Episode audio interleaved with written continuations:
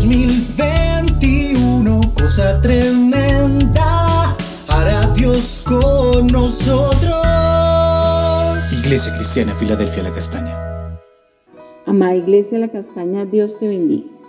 Continuamos con nuestro devocional estudiando las enseñanzas que nos da la vida de Faraón en cuanto a su corazón endurecido. Primero, Dios puede usar la maldad del hombre para dar vida a su pueblo. Así como ocurrió con José, que fue tomado por sus hermanos que lo odiaban y deseaban matarle, pero a causa del ruego de Rubén de no derramar sangre de José, fue echado en una cisterna y después vendido a los madianitas que los llevaron a Egipto como esclavo.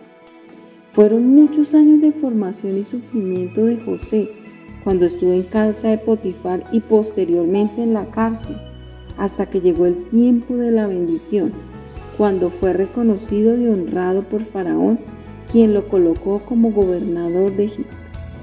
En estas circunstancias, su vida se convirtió en un instrumento para salvación de muchos pueblos y también de sus propios hermanos. Pero José reconoce ante sus hermanos después de la muerte de su padre Jacob que todo lo que Dios le permitió vivir fue para bien, como dice Génesis 50:20. Vosotros pensasteis mal contra mí, mas Dios lo encaminó a bien, para hacer lo que vemos hoy, para mantener en vida a mucho pueblo.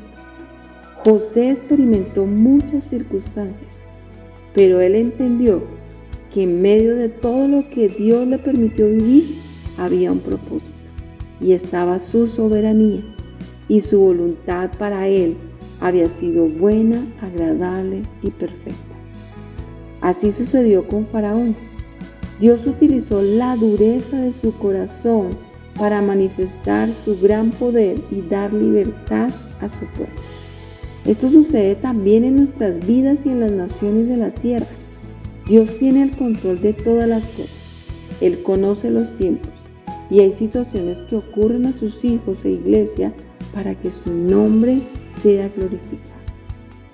Un segundo aspecto. La voluntad de Dios es buena, agradable y perfecta. Los propósitos de Dios están basados en su sabiduría, consejo y conocimiento y operan en nuestra vida. Dios conocía que a causa del pecado del corazón de Faraón se endurecería y así sucedió.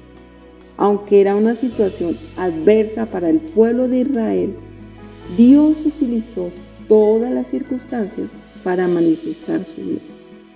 Dios había dado promesa a su pueblo y la cumplió, como dice su palabra. Lo que Él ha determinado, nadie lo puede frustrar. Su voluntad es soberana en medio de su pueblo. Isaías 14:24 dice, Jehová de los ejércitos juró diciendo, ciertamente se hará de la manera que lo he pensado y será confirmado como lo he determinado. Y en Isaías 14:27 dice, porque Jehová de los ejércitos lo ha determinado ¿Y quién lo impedirá? Y su mano extendida, ¿quién la hará retroceder?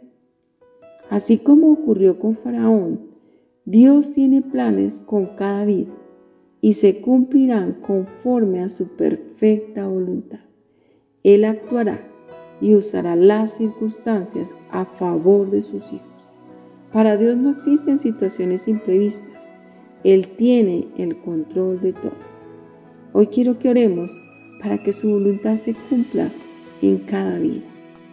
Padre, en el nombre de Jesús te damos gracias, porque sabemos que tu voluntad es buena, agradable y perfecta en nuestras vidas. Padre, estamos en tus manos, nuestra vida está en tus manos y sabemos, Dios, que tú cumplirás tus propósitos en nosotros. Te damos gracias por cada una de las situaciones que tú nos permites vivir, sean buenas o sean malas. Y sabemos que tu voluntad soberana se cumple en medio nuestro y que en cada circunstancia tú estás obrando a nuestro favor. Te damos gracias, Padre, en el nombre de tu precioso Hijo Jesús, y con el poder de tu Espíritu Santo, Señor.